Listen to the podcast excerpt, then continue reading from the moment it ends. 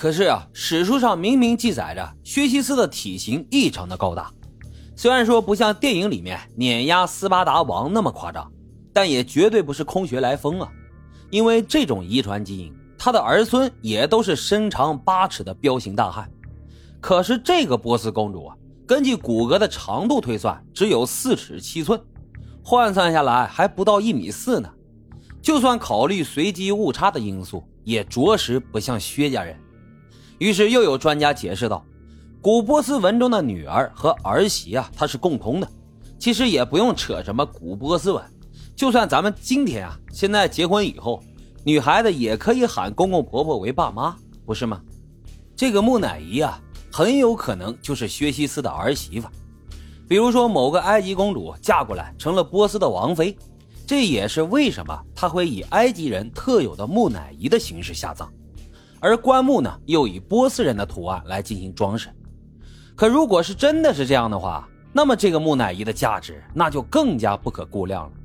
因为这恰恰就证明了古波斯和古埃及这两个人类历史上伟大的文明之间。并不是两条平行线，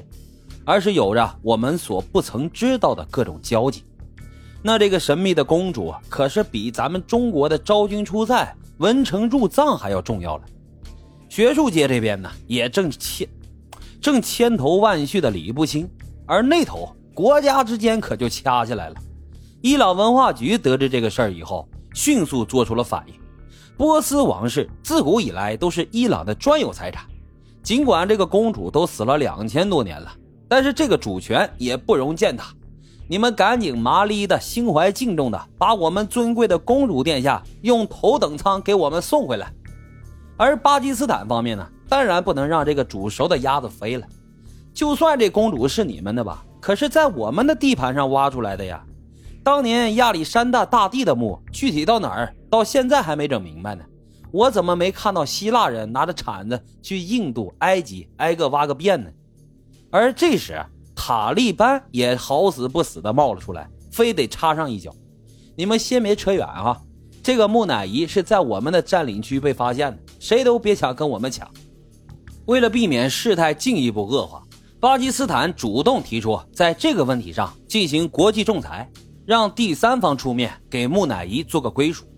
这场国际官司最后的结果是，根据惯例，从哪儿挖出来的就算哪个国家的，跟文物本身的历史背景无关。经历了重重风波的波斯公主木乃伊，最后安静地沉睡在巴基斯坦国家博物馆里，坐拥着品质豪宅，领略异国情调，配备着全新控温控湿的设备，外加红外感应装置，二十四小时贴身警卫。此后又享受了一回贵族待遇。全剧终。开个玩笑啊，这事儿呢当然不会这么简单，因为这个千年木乃伊背后竟然扯出了一起神秘的谋杀案。其实早在波斯公主刚刚被发现的时候，就引起了一个叫做怀特的美国专家的注意。这个人呢是一个波斯历史和艺术品方面的专家，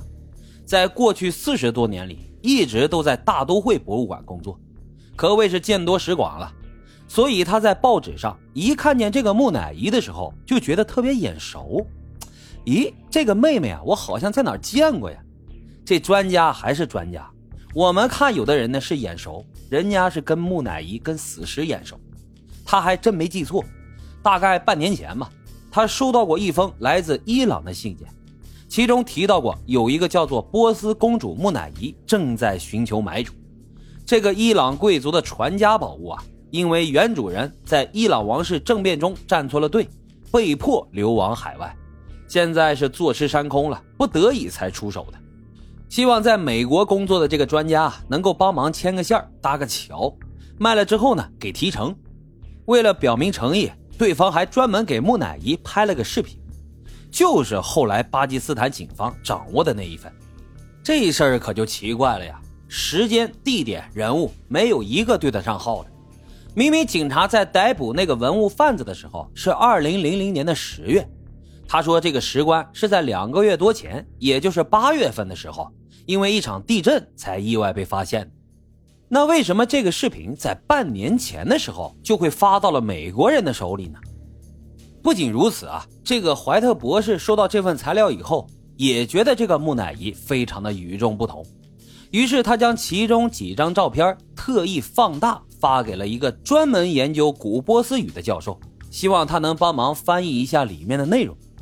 而破译的结果啊，其实跟后来巴基斯坦专家得出的结论差不多，也说她是薛西斯的女儿，但是这个专家却发现了这个事儿啊有点不对。就跟咱们的皇帝登基以后要重新铸币改年号一样，古代波斯帝王在传承之余呢，也非常讲究自己的特色，具体就表现在字体和行文方式上，尤其是像发布诏书啊、刻碑立传什么的，必须按照新王钦定的标准来，以前的那些传统通通的不能再用。